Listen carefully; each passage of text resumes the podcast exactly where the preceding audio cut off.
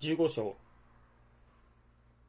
柔らかい答えは憤りをとどめ激しい言葉は怒りを引き起こす。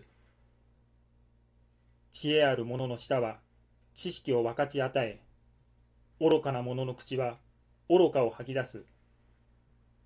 主の目はどこにでもあって悪人と善人とを見張っている。優しい舌は命の木である。乱暴な言葉は魂を傷つける。愚かな者は父の教訓を軽んじる。戒めを守る者は賢い者である。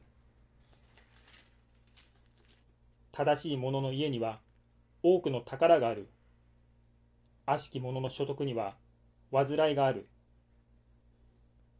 知恵ある者の唇は知識を広める。愚かな者の心はそうでない。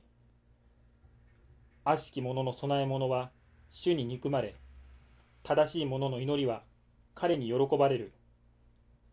悪しき者の道は主に憎まれ正義を求める者は彼に愛せられる。道を捨てる者には厳しい懲らしめがあり戒めを憎む者は死に至る。黄泉と滅びとは主の目の前にあり人の心はなおさらである。あざける者は戒められることを好まない。また知恵ある者に近づかない。心に楽しみがあれば顔色も喜ばしい。心に憂いがあれば気は塞ぐ。悟き者の心は知識を尋ね愚かな者の口は愚かさを食物とする。悩んでいる者の日々はことごとく辛く心の楽しい人は常に宴会を持つ。少しのものを所有して死を恐れるのは多くの宝を持って苦労するのに勝る。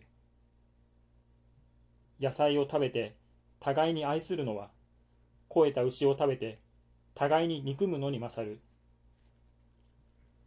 憤りやすい者は争いを起こし怒りを遅くする者は争いをとどめる。怠け者の道には茨が生え茂り正しい者の道は平らかである。知恵ある子は父を喜ばせる。愚かな人はその母を軽んじる。無知な者は愚かなことを喜び悟き者はまっすぐに歩む。相図ることがなければ計画は破れる。図るものが多ければそれは必ずなる。人は口から出る好ましい答えによって喜びを得る。時にかなった言葉はいかにも良いものだ。知恵ある人の道は登って命に至る。こうしてその人は下にある黄泉を離れる。主は高ぶる者の家を滅ぼしやもめの地境を定められる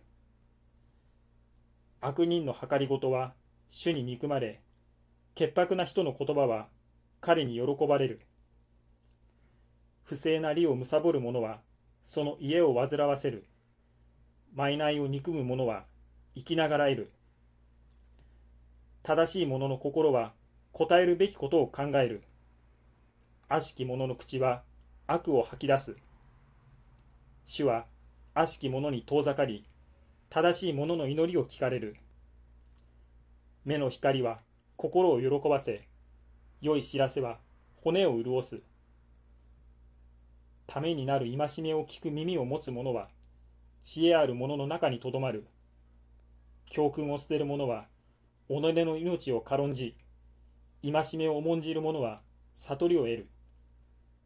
死を恐れることは知恵の教訓である。謙遜は栄誉に先立つ。